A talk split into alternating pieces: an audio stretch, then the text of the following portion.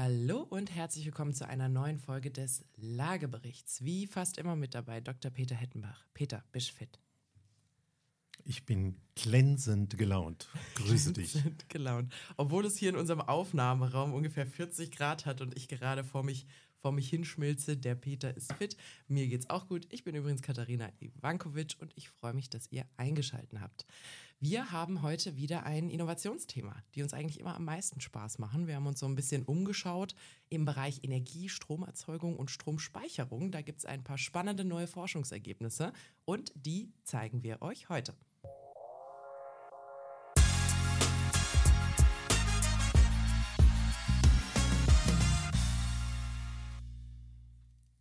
Peter, wir haben doch schon darüber gesprochen, dass du eine neue Photovoltaik auf deinem Dach hast. Yes. Bist du bisher zufrieden? Yes. Hast du, bist du auch so einer geworden, der jetzt so ganz penibel in der Handy-App die ganze Zeit trackt, wie viel Strom, wann, wie, wo? Hast du schon deine, deine Haushälterin eingeordnet, wann sie die Waschmaschine anschmeißt und wann nicht? Also die Haushälterin bin ich selber, die habe ich eingenordet, ja. ähm, ich muss zugeben, die ersten zwei Wochen macht mir das, natürlich. Ja. Ähm, da ich mich aber ganz heitlich mit diesem Thema beschäftige, wusste ich, es gibt zwei Probleme. Du musst irgendwie den Speichershift schaffen zwischen Tag und Nacht. Mhm. Und du musst irgendwie diesen Shift zwischen Sommer und Winter schaffen. Und insofern war ich schon immer total scharf auf das Thema, wie kannst du speichern?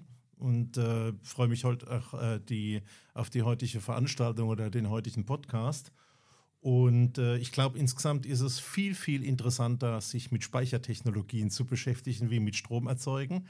Denn was viele nicht wissen, ähm, wir werden bald genug Strom haben, mhm. aber zu wenig Speichermöglichkeiten. Und da muss man zwei große Kategorien aufmachen, Strom speichern und Wärme speichern. Und insofern bin ich jetzt gespannt. Du hast ja wieder deine Tastatur geklimpern lassen und äh, mal gu guckt, was du recherchiert hast. Ne, ich habe ja auch ein bisschen was.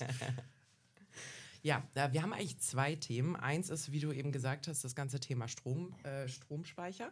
Und äh, das andere ist, es gibt auch noch mal so ein bisschen was Neues aus Deutschland. Deswegen müssen wir drüber reden, wenn es Innovationen aus Deutschland gibt, äh, zum Thema Photovoltaik. Und das nehmen wir, nehmen wir zum Schluss auch noch mit. Aber steigen wir mal mit dem Thema Speichern ein.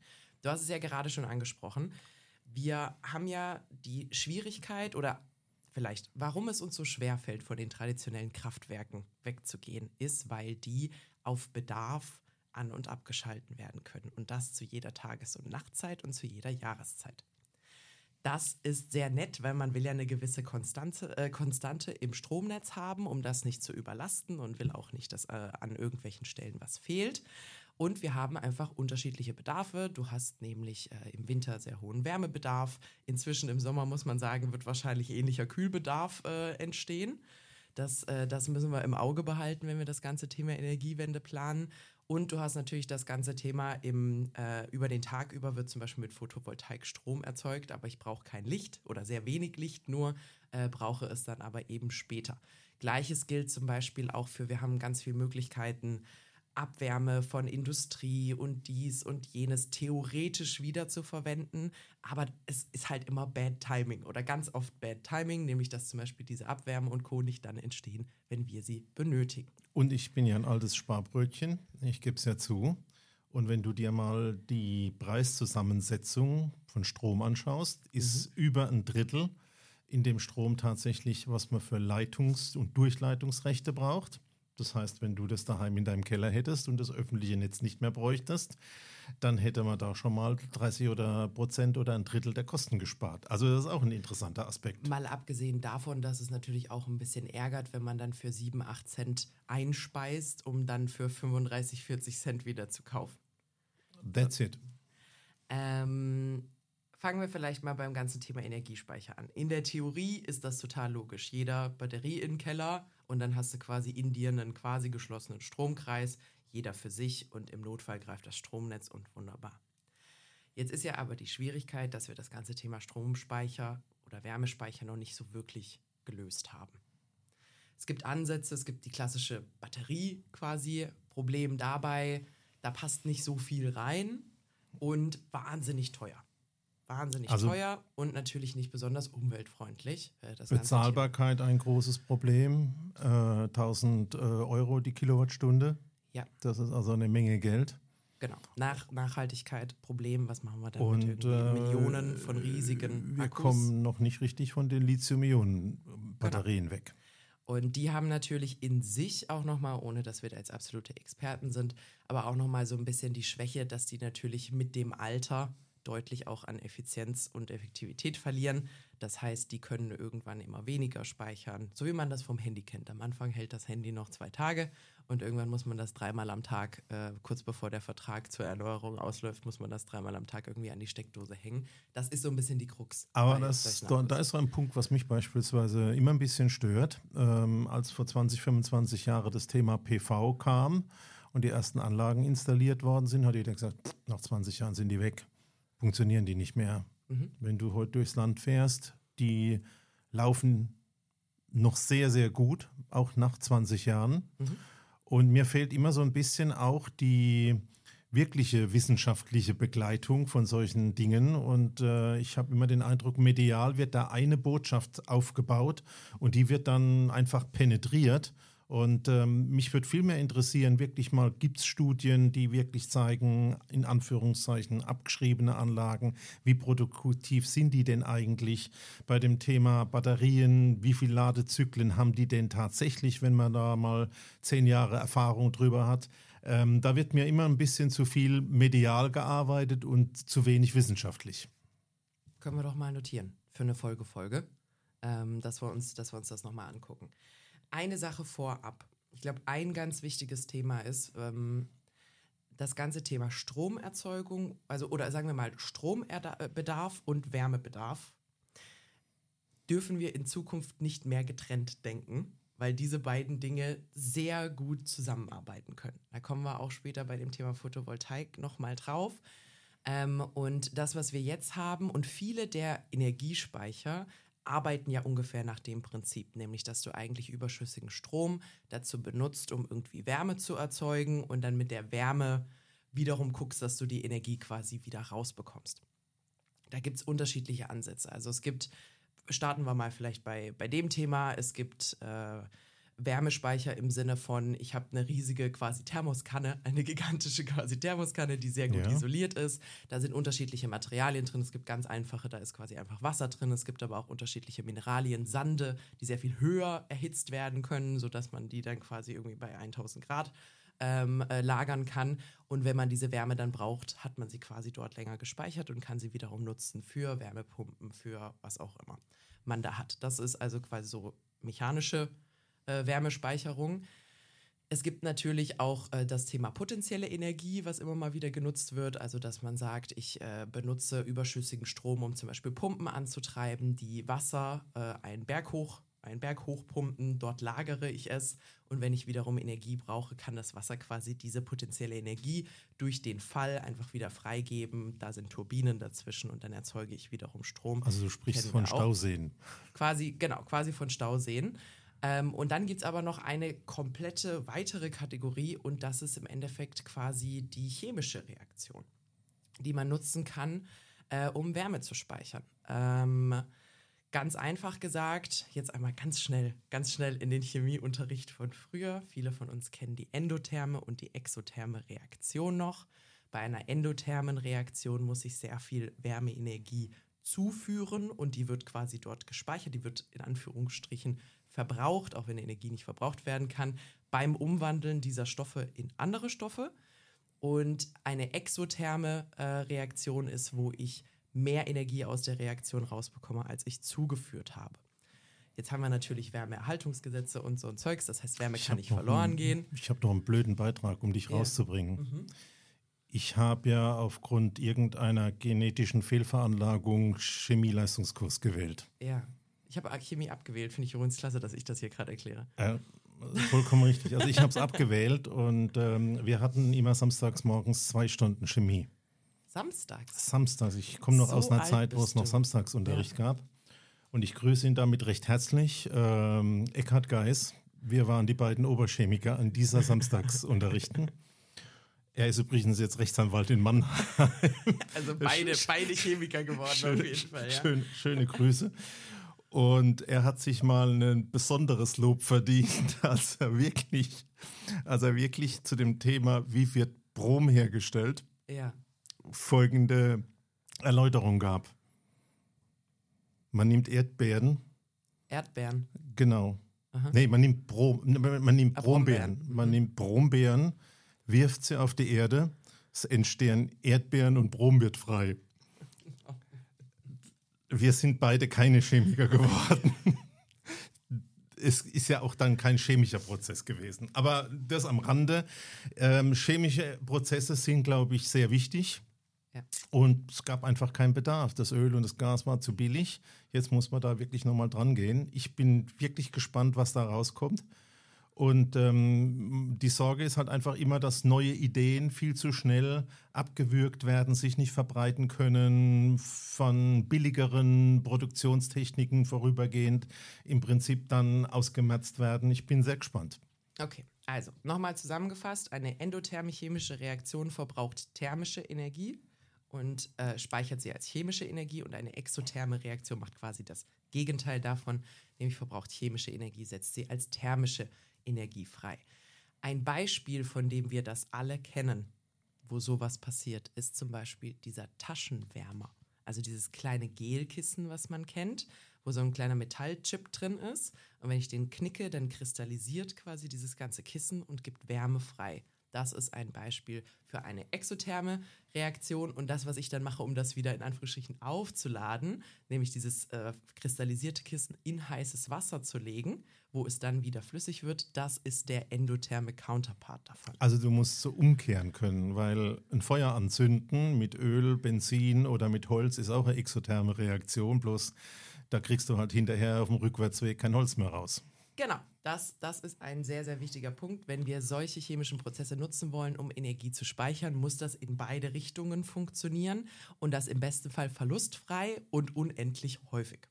Oder unendlich oft. Damit man diesen Ähm, Mist nicht hat, dass die Ladezyklen der Batterie einfach das System begrenzen. Ja, oder ich halt jedes Mal irgendwas Neues nachschieben muss oder so. Es wäre ja schön, wenn ich einfach so ein Gerätchen im Keller habe, was für sich arbeitet, ohne dass ich da jetzt die ganze Zeit Kohle einschmeißen muss oder was auch immer da potenziell giftiges chemisches äh, rein oder rauskommt. So, es gibt ein Forschungsteam der TU Wien, die sich das ganze Thema mal angeschaut haben. Husch, husch. Und zwar tatsächlich so ein bisschen nach dem System des Taschenwärmers. Es gibt nämlich wirklich die exotherme Kristallisation oder Kristallisierung. Ähm, und das kann man verwenden für die Speicherung von Energie. Und zwar viel Energie. Und die haben sich das tatsächlich, also es geht mit unterschiedlichen Materialien, die man dafür, die man dafür Aber verwenden nochmal, kann. es geht um Wärme, nicht um jetzt Strom. In dem Fall geht es um Wärme. Also die Frage, wie die Wärme zugeführt wird, das gibt es ja unterschiedliche. Ähm, du kannst Wärme durch Strom erzeugen, du kannst aber auch quasi Abwärme dafür nutzen. Ähm, aber was dabei wieder rauskommt, ist erstmal Wärme. Ob die Genau. dann wieder genutzt wird für Antrieb von, was weiß ich, Dampfturbinen oder sonst irgendwas, das sei jetzt erstmal dahingestellt. Aber genau, äh, es geht erstmal um, um Wärme. Und die benutzen dafür ein Borsäure-Öl-Gemisch und haben sich das eben angeguckt. Äh, ich, ich zitiere mal direkt aus dem, aus dem Artikel. Äh, sie arbeiten mit einem Gemisch aus handelsüblichem Mineralöl und Borsäure.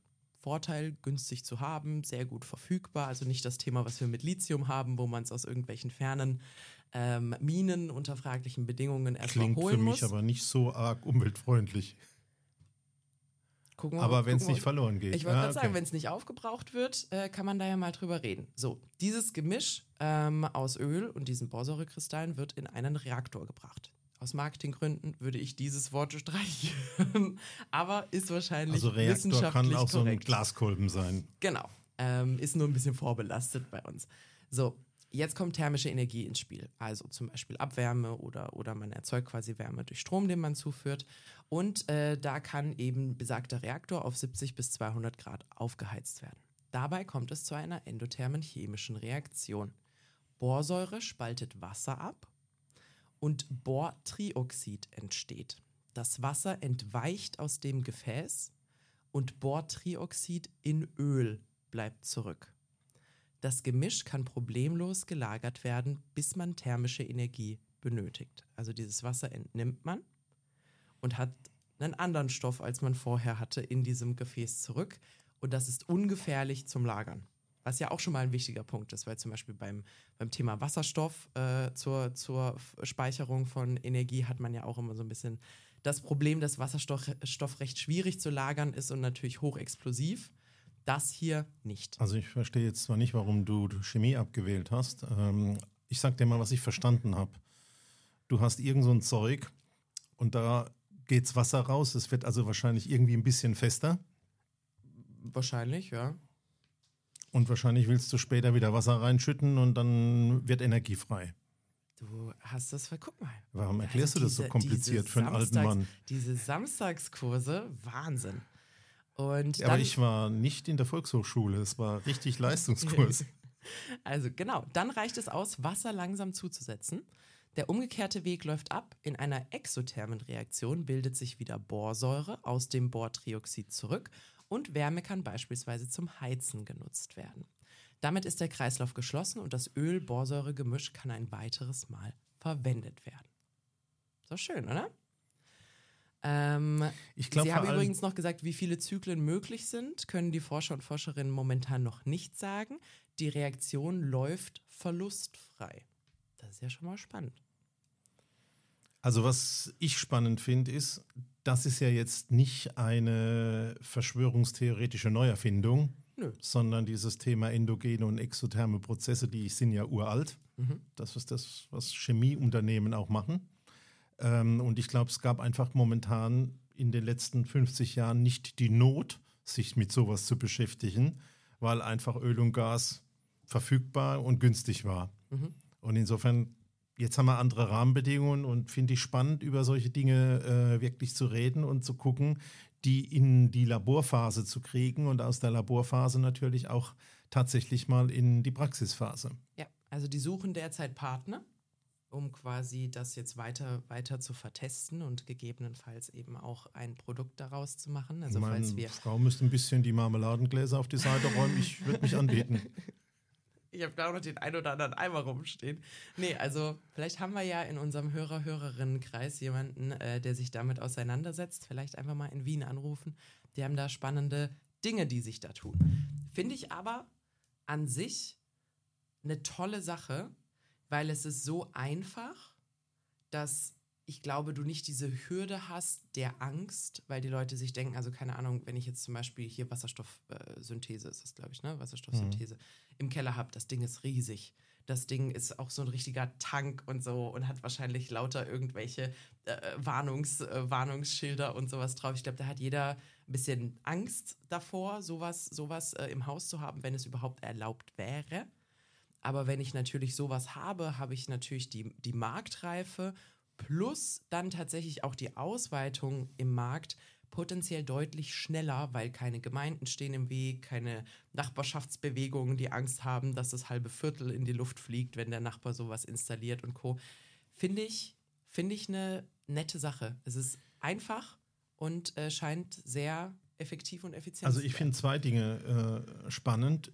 Die Häuser haben ja heute im, seit den alten Römern in der Mehrzahl Warmwasserheizungen. Ja. Und das Problem, das jetzt alles elektrisch zu machen, wäre ja ziemlich doof. Also wäre ja super, wenn man eine Folgelösung finden würde, diese Warmwasserheizung einfach anders zu betreiben. Mhm. Und da fehlt ja ein Stück, wie du richtig gesagt hast, Strom und Wärme gehören zusammen oder Kälte auch jetzt. Ähm, mir fällt jetzt ein, ich weiß gar nicht, ob wir schon drüber gesprochen haben oder ob es auf unserer Warteliste steht. Der Eisspeicher, der ja auch oft diskutiert mhm. wird, ist im Prinzip ein ähnliches Thema. Ja, mhm. der hat ja diese Idee, wenn du Sal äh, Salz, wenn du äh, im Prinzip Eis wieder zu Wasser werden lässt, entsteht so viel Energie, wie wenn man Wasser auf 80 Grad im Prinzip erwärmt. Aha. Das ist auch eine exotherme Reaktion. Mhm. Ohne Chemie, ohne Chemikalien. Okay. Also wäre auch so eine Idee. Ich glaube, jetzt kommen solche Dinge, sollten wir wirklich aufgeschlossen sein und gucken, dass wir die wissenschaftlich richtig begleiten und die nicht medial, das ist irgendwie so momentan mein Hauptgedanke, zu arg hypen oder zu arg runterdrücken. Ja, ja. Das, das finde ich übrigens ein, ein sehr, sehr wichtiger Punkt, Ähm, ich glaube, wir haben schon mal darüber gesprochen. Ich glaube, ich habe das in dem Kontext schon mal gesagt zu, zum Thema Hype und auch zum Thema neue Lösungen. Es gibt auf Englisch den, den schönen Spruch mit Don't let perfect be in the way of good. Also lass Perfektion der, der richtigen oder ausreichend richtigen Lösung nicht im Weg stehen. Das heißt, wenn wir jetzt zum Beispiel so etwas haben und das ist gut, aber nicht perfekt, dann müssen wir halt aufpassen, dass es dann nicht medial und ich meine, vor Twitter müssen wir jetzt keine Angst mehr haben. Das, das, das spielt jetzt keine du so große Rolle mehr. Den Mund aus. Das spielt keine so große Rolle. Nee, ist tatsächlich so. Das spielt keine so große Rolle mehr. Ähm, dass, dass man da eben nicht anfängt zu verreißen und sagen, ja, aber was ist mit den restlichen 10% und was ist mit dem so? Es ist doch schon viel besser als das, was wir vorher hatten. Gib den Dingen doch auch die Möglichkeit, marktreif zu werden. Also wenn hier irgendwie ähm, Benz damals seinen Prototypen schon so bewertet hätte, dann würden wir jetzt alle nicht wirklich Auto fahren. Also da hoffe ich auch, dass wir ähm, kollektiv dem Ganzen auch so geduldig entgegentreten, dass das eben auch den ein oder anderen Verbesserungszyklus durchlaufen kann, bis es eben wirklich perfekt und wichtig, dann in der Regel auch günstiger wird. Also wenn sowas ganz neu auf den Markt kommt, noch nicht so hohe Mengen produziert werden, dann ist das noch eine Pioniertechnik. Ähm, und dann ist ja die Hoffnung, dass wenn es eben Nachfrage gibt, dass es dann mit den Mengen auch entsprechend günstiger wird. Möchtest du zum Thema Speicher noch was sagen?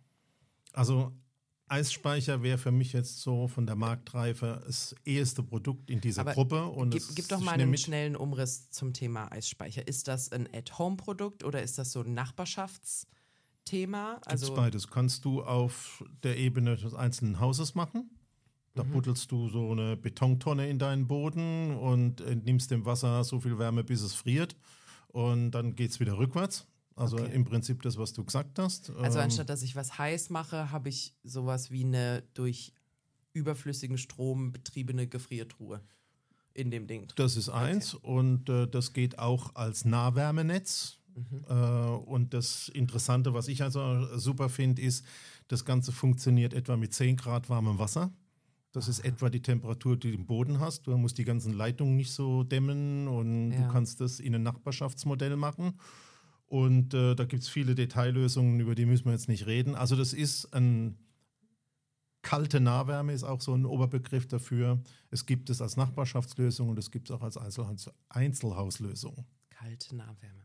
Schönes Oxymoron. Und ich glaube, also das ist jetzt zum Beispiel das nächste Problem. Wir müssen jetzt alle Wärmepläne machen für unsere äh, gesamten Städte und Gemeinden die Technologie ist eigentlich da, funktioniert, aber ähm, in den ganzen Konzepten wieder schwierig zu umzusetzen und das heißt, äh, wieder von den Chancen her eigentlich eher ähm, an zweiter Stelle. Und das wünsche ich mir einfach, dass da ein bisschen mehr äh, experimentiert werden darf, kann, ähm, dass Wissenschaft da auch wirklich in Praxis umgesetzt wird. Und dass es auch angenommen wird. Also wir hatten ja, ich hatte ja, ich hatte ja einen kleinen, einen kleinen äh, äh legeren Wutanfall in einer unserer anderen Folgen, wo ich gesagt habe, es, es muss halt auch attraktiv sein, als Pionier bei sowas voranzugehen. Das heißt, was wir nicht machen dürfen in Deutschland, ist zum Beispiel zu sagen, es gibt äh, keine Genehmigung auf dem Bauamt für Technologien, die irgendwie jünger sind als 20 Jahre, weil wir machen nur das, was sich jetzt schon seit 50 Jahren bewährt hat. Also wenn wir so einen Weg einschlagen, dann sieht es halt wirklich, wirklich schlecht für uns aus. Aber war halt früher gerne so. Also es gibt einen Grund, warum wir äh, auch wenn, Same Old, Same Old an der Stelle auch häufig haben. Auch wenn ich mir jetzt keine Freunde mache. Wir haben leider wieder auch ein Beispiel aus Süddeutschland. Ähm, wir haben einen Kunde, Industriekunde, der möchte ähm, seine Wärme für Prozesse, die er hat, in einer Solaranlage machen. Das ist auf Deutsch ein Wasserrohr, was durch also die Gegend geführt wird einen thermischen Ansatz ja. mit Spiegeln, wo dann in dem Brennpunkt des Spiegels Wasser heiß gemacht wird und das heiße Wasser wird für Prozesse benutzt. Mhm. Da ist nichts drin, keine Chemie, null, alles wirklich nur noch Wasser. Und es scheitert momentan daran, dass die Behörden ein Brandschutzgutachten dafür fordern, was niemand schreiben kann, weil Wasser halt nicht brennt. Ich wollte gerade sagen, für das, für das brennende Wasser. Aber es ist im Prozess ein Brandschutzgutachten vorgeschrieben und es gibt leider keinen Gutachter, der das so formulieren könnte. Außer das, was er nicht brennt. Äh, okay. Das ist dann schon mal schwierig. Also ich finde diese Themen wirklich total wichtig. Sie dürfen nicht runter und gebügelt und nicht gehypt werden, sondern die müssen wissenschaftlich begleitend nach vorne gehen. Die müssen gefordert und gefördert werden. Also Bullshit muss schnell aussortiert werden, weil Genau. man darf natürlich auch nicht vergessen, wenn jetzt große Töpfe auch nochmal zur Verfügung gestellt werden, zum Beispiel vom Bund oder von der EU, da wird sich natürlich auch Scheiß äh, irgendwie dran bedienen wollen. Das heißt, es muss klare Kriterien geben, nach was aussortiert wird, was ist eine wirkliche potenzielle Zukunftstechnologie, was ist Schmarrn. Ja, aber du, da gibt es eine Lösung, die heißt Wettbewerb. Ja. Das Ja, heißt einfach Wettbewerb. Es muss bloß ein freier Wettbewerb möglich sein. Ich weiß jetzt nicht mehr ganz genau, aber ich habe mal gelesen in Mannheim, also da, wo äh, der Herr Benz mit seiner Bertha sein Auto erfunden hat, gab es, glaube ich, um die Zeit rum dann in den 1930er Jahren 30 oder 40 Automobilhersteller in Mannheim. Mhm. Da sind halt viele auf der Strecke geblieben. Es hat sich halt dann Ausleseprinzip Qualität durchgesetzt. Wettbewerb hilft. Definitiv. Apropos Wettbewerb.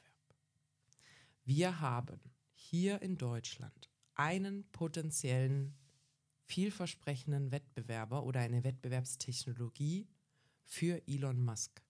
Und damit meine ich nicht VW, Mercedes und Co., die jetzt auch E-Autos bauen, sondern ich spreche von seinem inzwischen ein bisschen in Vergessenheit geratenen Unternehmen Solar Roof, ähm, wo es darum ging, dass man eben Photovoltaik-Dachziegel, in Anführungsstrichen Ziegel, ähm, herstellt, sodass man weggeht von der auf das Dach montierten Photovoltaik und hingeht zu die Photovoltaik ist Teil des Hauses und in die Dachziegel integriert. Vom Ansatz her starke Idee, weil warum doppelt machen, wenn man es nicht braucht? Ist auch super, wenn man Denkmalschutzthemen in der Innenstadt sich anschaut. I- Mit Elon Musks Lösung nicht. Ähm, aber da kommen wir, da kommen wir nochmal noch mal drauf zurück. Long story short, seine Lösung hat nicht so ganz abgehoben. Die haben, die haben das noch nicht so wirklich, noch nicht so wirklich gelöst. Gab dann ein paar verärgerte Kunden, weil nochmal die Kosten gestiegen sind, weil die Kalkulationen nicht gepasst haben und so weiter und so fort. Aber es gibt hier in Deutschland einen Tüftler und sein Unternehmen, die ähm, kam jetzt auch recht frisch äh, nochmal bei Galileo. Der Name ist Peter Hakenberg, also Haken wie der Haken und dann Berg und das Unternehmen heißt Paxos mit X in der Mitte.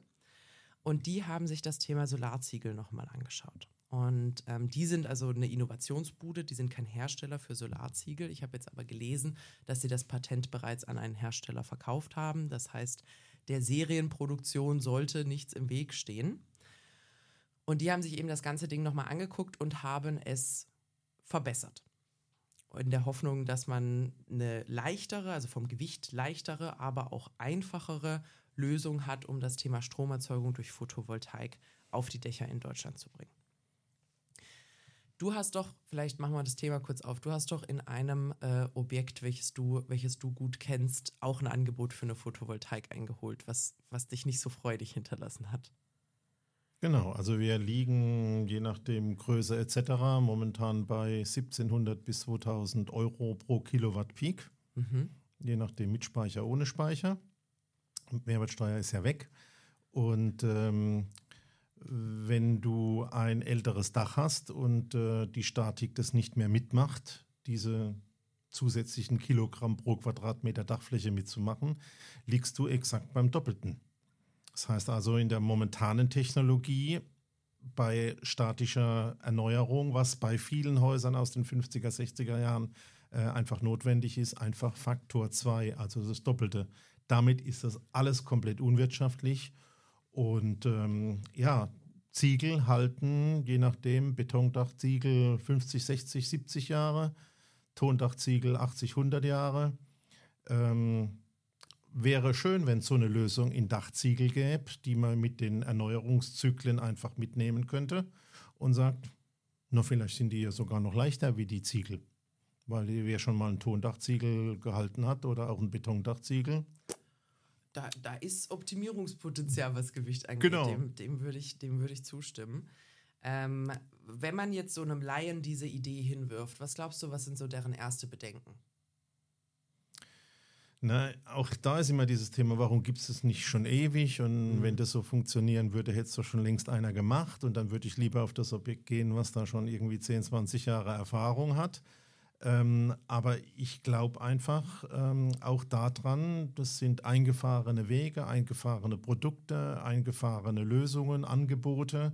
Und insofern greift diese, man nennt es ja Regression zur Mitte, man macht das, was allen machen, äh, auch da ganz stark. Und ich finde, ja, guck's an, schau, probier's aus, gib eine Chance, lasst Wettbewerb entstehen und gucken.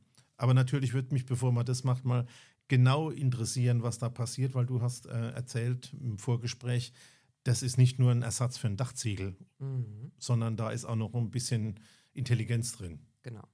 Also wir haben den, also wenn ich mein Dach eh machen muss, das ist ja ein wichtiger Punkt. Du hast gerade gesagt, Dächer halten ewig. Deswegen ist quasi die Photovoltaik, die drauf montiert wird, häufig auch die attraktivere Lösung, weil zum Beispiel wir hier auf dem Bahnhof haben ein 15 Jahre altes Dach. Da müsste man schon sehr kosteneffizient arbeiten bei dieser Ja, aber guck mal, wenn Dachziegel äh, Beton, was man in den 50er Jahren gemacht hat, ja 50, 60, 70 Jahre halten, sind die jetzt reif. Und gerade der Hemmschuh, warum man keine PV draufbauen kann. Mhm. Weil wenn die Statik nicht funktioniert, sagen, nee, also genau. wenn ich auf deinen Dachziegel trete, da sind die kaputt und deine Pfanne hat irgend so ein komisches DIN-Muster, das gibt es nicht mehr zu kaufen, reißt du alles runter, machst du es neu. Das wäre doch der Startpunkt für sowas. Genau. Das war eine sehr, sehr schöne Überleitung. Das heißt, für die, bei denen sowieso eine Dacherneuerung nötig ist und die sich eine Photovoltaik wünschen, wäre eine Lösung, die A leichter im Gewicht ist und B dann natürlich kostenmäßig auch deutlich attraktiver ist. Also ich habe keine genauen Kostenbeispiele gefunden, aber der Galileo-Beitrag meinte, dass die preislich so beim anderthalbfachen der Photovoltaikanlage, also im Vergleich zur Photovoltaikanlage liegen. Was ich noch okay finde, weil wenn ich dann eben das Dach auch machen muss, dann bin ich in, einer akzeptablen, in einem akzeptablen Kostenrahmen. So, jetzt würden natürlich viele sagen, also erstens, ähm, man hat es, glaube ich, schon mal gesehen, so diese, diese ganz glatten, dann schwarzen Dächer mit diesen Solar, mit diesen Solarplatten, äh, finden viele jetzt optisch nicht so schön. Erstens. Zweitens, du hast es vorhin gesagt, Denkmalschutz. Das heißt zum Beispiel, wir hier auf unserem schönen Bahnhof würden sofort eins auf die Mütze bekommen, wenn wir ein komplett glattes schwarzes Dach hier drauf machen. Da gibt es direkt Ärger. Drittens, sind die denn stabil genug, um wirklich Ziegeln zu sein? Und halten die das aus? Zur dritten Frage kann ich Entwarnung geben. Ähm, da gibt es natürlich Prozesse. Sowas muss getestet werden. Das heißt, die, Zu die Zulassung würde nicht erteilt werden, wenn die nicht bestimmte, bestimmte Schwellenwerte an der Stelle aushalten. Das heißt, man muss nicht Angst haben vor jedem Regen und vor jedem Hagel. Das müssten die in der Regel überleben. Der Vorteil an der Stelle ist, die sind deutlich leichter austauschbar. Das heißt, wenn natürlich ein so ein Ziegel kaputt ist, weil irgendjemand was drauf fallen lassen hat, irgendwie der Dachdecker, dann ist ein so ein Modul deutlich schneller ausgetauscht als ein großes Solarmodul, was ich bei der traditionellen Photovoltaik habe. Ähm, und ein zweiter Punkt, Denkmalschutz und Optik.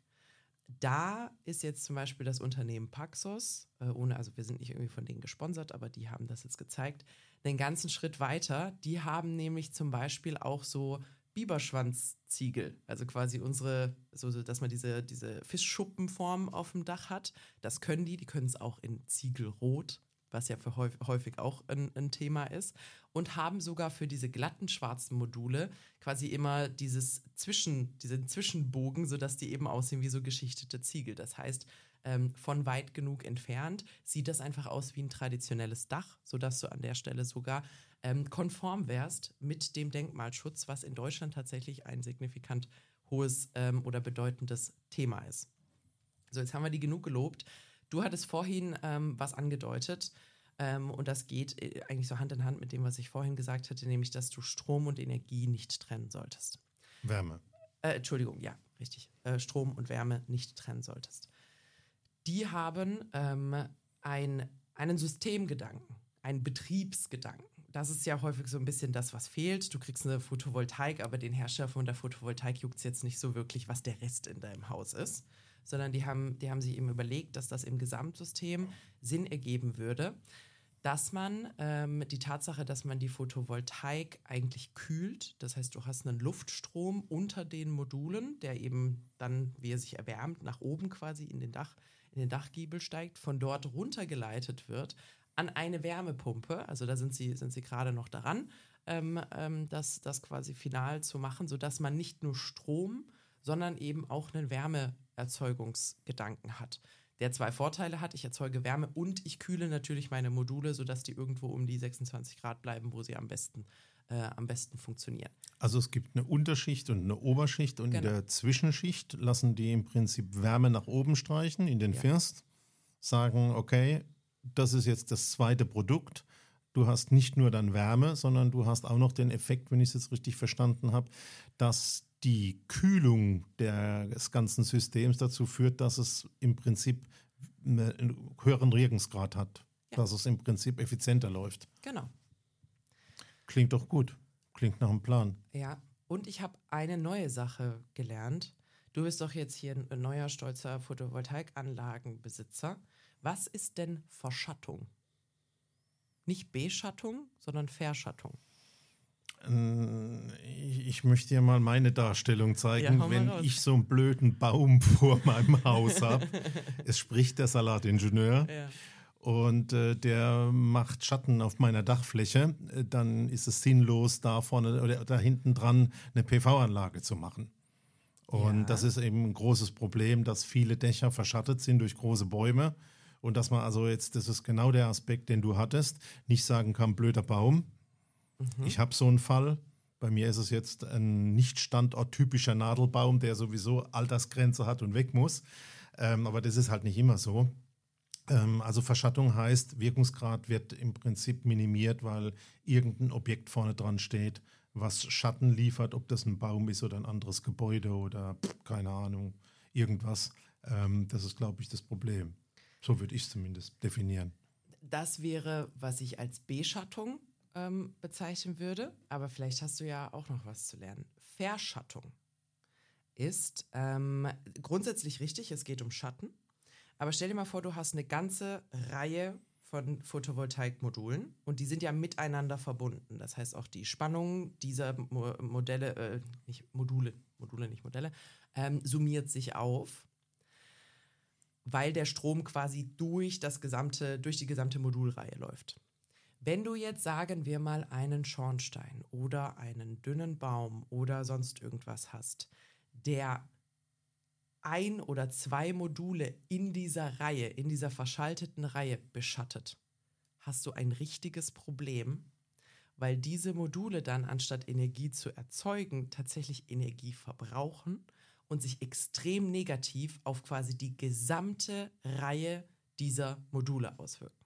Das heißt, es muss gar nicht eine Komplettbeschattung und damit eine schlechtere Energieerzeugung sein. Du kannst einwandfreie Sonneneinstrahlung auf den anderen Modulen haben. Wenn ein oder zwei davon nicht ordentlich oder beschattet sind, dann hast du ein richtiges Problem, weil dann deine Energieerzeugung in der gesamten Reihe, die miteinander verschaltet ist, an der Stelle sehr stark negativ beeinflusst ist. Das ist Verschattung. Und diese Module haben wohl eine andere Verkabelung, auch dadurch, dass sie schlicht leichter und, und, und kleiner sind, sodass das Verschattungsproblem durch die Kleingliedrigkeit der Anlage gelöst wird und damit quasi dieses Problem nicht mehr, nicht mehr so stark da ist. So, jetzt habe ich. Also ich habe bei mir am Haus geredet. einfach den Schornstein mhm. entfernt. Das ist zum Beispiel auch ein Bilderbuchproblem für Verschattung, ja was meine Frau nicht super fand. Ja. Weil die hat immer von so einem Skanofen und einem offenen Feuer geträumt und Knister, Knaster. Und ich habe gesagt, nee, also die Effizienz meiner PV ist doch an der Stelle äh, wichtiger. Aber ähm, jetzt machst ich, du immer auf Netflix das Lagerfeuer an, oder? Äh, genau, ich habe, ähm, es gibt ja auch dieses Grillhähnchen und den Dönerspieß, was man im Fernsehen laufen lassen kann. Romantisch. Äh, äh, Damit es romantisch wird, machen wir da ein Lagerfeuer, genau. Sehr gut. Was sagst du so als, als, als ersten Eindruck zum Thema Solarziegel? Ah, Finde ich total wichtig. Äh, ich habe ja auch erzählt, ähm, es gibt neue Technologien, wo ich weiß, die entstehen durch die 3D-Drucker. Mhm. Ich weiß, also ich habe ja vorhin mal gesagt, Kilowatt Peak momentan 1700, 2000 Euro, fertig mit allem drum und dran und Speicher. ähm, in Haushaltsgröße Konfektion. Und ich habe auch gelesen, dass Technologien in Folien mhm. in der Vorbereitung sind, mhm. die auch total leicht sind, mhm. die man total in andere Baustoffe integrieren könnte. Mein alter Traum. Die sollen angeblich sogar weniger umweltschädliche auch Substanzen. Genau, enthalten, und ja. da redet man davon, dass der Quadratmeter im Preis von 1 Euro kostet. Das wäre doch spannend. Und äh, das sollten wir alles wirklich versuchen mitzunehmen und so viel Wettbewerb zu ermöglichen, wie es nur geht und nicht alles mit Medien haben wir schon gehabt, aber beispielsweise auch mit irgendwelchen Vorschriften, mit irgendwelchen Vordrucken und Formularen und Prozessen und Siegeln äh, im Prinzip ähm, zerstören. Mhm. Muss man natürlich auch, also ohne dass, dass das jetzt hier irgendwie zu, zu schwurbelig äh, klingt, äh, wird man wahrscheinlich auch gucken, wenn du solche Zukunftstechnologien hast, dass man die natürlich auch ein Stück weit schützt im Sinne von, ähm, dass sie der Öffentlichkeit auch bereitgestellt werden. Also, dass man dann nicht sagt, wunderbar existiert in der Theorie, aber halt wahnsinnig teuer. Aber ich glaube, da ist jetzt gerade auch so viel äh, Innovation und auch so viel Druck ähm, und zukünftig auch Wettbewerbsdruck drin, sodass das spannend, spannend werden könnte. Ein, ein, eine schnelle Ergänzung dazu. Ich finde das alles dann in Kombination mit dem, was jetzt angeblich gefunden wurde, nämlich quasi ein Superconductor, ich glaube ein Supraleiter ist das, ist das auf, auf Deutsch, ähm, bei Raumtemperatur und ich glaube bei atmosphärischem Druck sogar, was bedeuten könnte, dass wir Energie ohne Verlust quasi über theoretisch unendliche Entfernungen leiten könnten. Aber deine Bezugsquelle ist jetzt nicht Instagram und äh, nee, Facebook nee, und TikTok. Aber es befindet so. sich gerade im sogenannten Peer Review, also dass jetzt eben weitere Wissenschaftler versuchen, diese Herstellungstechnik nachzustellen und zu gucken, ob sie es eben auch im Labor hinbekommen. Da wartet man jetzt gerade noch drauf. Muss man aber sagen, also wenn man bei sowas natürlich flunkert als irgendwie Wissenschaftler, das wäre schon ein dickes Ding. Also ich glaube, da braucht man sich erstmal nirgends mehr blicken lassen. Perpetuum mobile dann in deinen Quellen gefunden hast, sagst du Bescheid. Werde ich, nee, da sage ich nicht Bescheid, das behalte ich für mich. das, ist, das behalte ich für mich. Seht ihr mich nie wieder. Nee, ähm, also ich glaube, da kommt gerade ein unfassbar, also eigentlich würde ich sagen, ein unfassbar interessantes Jahrzehnt. Ich glaube aber allein schon ein, ein Zeitraum von fünf Jahren wird Wahnsinn sein in dem, was sich da, was sich da jetzt tun wird. Ähm, ich bin gespannt. Ich bin sehr, sehr, sehr gespannt. Also es gibt ja auch Säurebatterien und viele, viele Dinge. Ich glaube wirklich, ich äh, habe es jetzt mehrfach gesagt, Wettbewerb, Wettbewerb, Wettbewerb ist eine wichtige Lösung. Wir müssen einfach gucken, dass wir das alles zulassen und aussortieren und besser werden. Und ähm, vor dem Hintergrund glaube ich vor allen Dingen auch, dass dieses Thema, ich sag mal, Mikroproduktionsprozesse beispielsweise mit den 3D-Druckern mhm. eine große Chance sind. Also wenn du das Zeug herstellen kannst, beispielsweise auf der Fläche von einem alten leerstehenden Supermarkt, wo du drei Druckmaschinen drin hast und draußen drei Behälter mit irgendwas und du kannst mit fünf Mann oder mit zehn Leuten sowas produzieren und vielleicht auch lokal vermarkten, äh, glaube ich, da ist eine viel größere Chance da wie in der Vergangenheit, wenn wir es zulassen, mhm. weil halt großindustrielle Produkte und Prozesse einfach eine Innovation fast nicht mehr zulassen. Mhm. Also ich, ich, ich denke, wir werden sowas auch machen müssen, also auch eine gewisse Dezentralisierung, vor allem dann für die Maintenance-Phasen von solchen Produkten. Also wir, wir reden ja immer über Min-Tech, also Minimal Tech, aber Tech wird es halt trotzdem sein müssen. Und damit hast du lauter irgendwelche kleinen Teile, die du dann speziell für diese Anlage benötigst.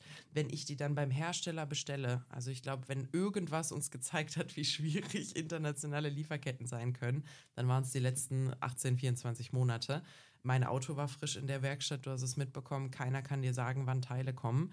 Wenn man dann natürlich einfach sagen kann, es gibt ähm, bestimmte Standardmaterialien und dann kann ich einfach, du sagst es hier quasi, zu meinem örtlichen Drucker gehen und sagen, ich habe es bezahlt beim Hersteller, kannst du es bitte für mich drucken und dann machen die das, dann wäre das natürlich stark. Und ich glaube, in so eine in so eine Richtung und sich das, das auch könnte entwickeln müssen. Dieser Kipppunkt in der Produktion sein, wo Innovationen vielleicht wirklich auch wieder eine höhere Chance kriegen wie in den letzten 20 Jahren. Mhm. Finde ich, finde ich Gut. Das war schon und fast übrigens, das Wort zum Sonntag. Ja, ja ich würde noch eine letzte Ergänzung dazu machen. Wir haben ja auch öfter darüber gesprochen, dass man den Staat in gewisser Maße auch in die Pflicht nehmen muss und dass die verantwortlich sind für Infrastruktur und Co. Wenn ich natürlich jetzt solche Sachen mache, wie einen ähm, guten, einfachen, günstigen Energiespeicher zu finden, dann nimmt das sehr viel Druck aus dem Thema, ich brauche äh, das und das im Stromnetz und ich brauche, also äh, das heißt, solche dezentralisierten Lösungen, die regional oder lokal autark funktionieren, nehmen halt so viel Druck von Autobahn, Straße, dies, Lieferservice, wenn all das nicht mehr nötig ist, weil ich es mir quasi übers Internet schicken, die Infrastruktur werden wir immer brauchen, weil ich es mir übers Internet schicken und dann lokal quasi selber machen kann oder lokal Energie erzeugen und verbrauchen, dann wird es halt auch da deutlich einfacher und man ist nicht mehr angewiesen auf eben die, die große Hand von oben, die sich erbarmt, an der Stelle Fördermittel für Infrastruktur. Deswegen bin ich wirklich ein großer Fan und äh, ganz neugieriger Beobachter für das Thema Speichertechnologien. Ob es ja. Wärme oder ob es äh, Strom ist. Gehe ich, geh ich mit. So, reicht aber auch für heute. Also wir bleiben ich da. Fertig. Wir bleiben da auf jeden Fall dran. Äh, wenn ihr da irgendwie noch Input habt, dann äh, dürft ihr uns das gerne sagen. Falls ihr vielleicht auch einen, irgendeinen innovativen Speicher schon bei euch in Verwendung habt, ob es jetzt die Nachbarschaft ist oder der eigene Keller, lasst es uns gerne wissen. Wir hören immer sehr, sehr gerne von euren Erfahrungsberichten. Wenn wir die teilen dürfen, dann teilen wir die auch gerne. Am besten erreicht ihr uns auf Instagram unter Lagebericht-Podcast. Ansonsten gibt es uns als Lagebericht der Immobilienpodcast auch auf LinkedIn. Da dürft ihr uns gerne folgen. Peter und mich gibt es auch auf LinkedIn. Ihr dürft gerne connecten, wenn ihr möchtet. Auch da sind wir erreichbar. Und wir freuen uns immer, wenn ihr uns Themenvorschläge, äh, Verbesserungen, falls wir uns irgendwo verplappert haben, Anmerkungen, Ergänzungen oder sonst irgendwas einfach gerne zukommen lasst. Ansonsten, äh, falls ihr es noch nicht getan habt, und viele von euch haben es tatsächlich noch nicht getan, ähm, lasst uns gerne eine Bewertung da. Das könnt ihr auf, in der Regel auf der Plattform machen, wo ihr zuhört. Ich glaube, das einfachste ist Apple Podcast und Spotify. Ähm, wenn ihr uns da eine Bewertung da lasst, hilft uns das gesehen zu werden und macht es für uns einfacher, äh, dass wir hier wöchentlich für euch auch Content bereitstellen können und die Leute uns auch finden. Das war's genug geredet. Das war wieder eine 70-30-Folge für, für mich. Und ich glaube, es wird Zeit für einen Schluck Wasser hier in unserer Aufnahmesauna. Ich weiß, dass ich mir jetzt gleich wieder Prügel abhole, aber ein Mann, ein Wort, eine Frau. Ja, ja. Viele schlaue Worte ist, was du sagen wolltest. Genau. So, das war's mit der heutigen Folge. Ich wünsche euch eine schöne Woche. Wir freuen uns auf euch in der nächsten Folge und ihr findet uns immer mittwochs überall, wo es Podcasts gibt. Bis auf dann. eine gute Zukunft mit Immobilien.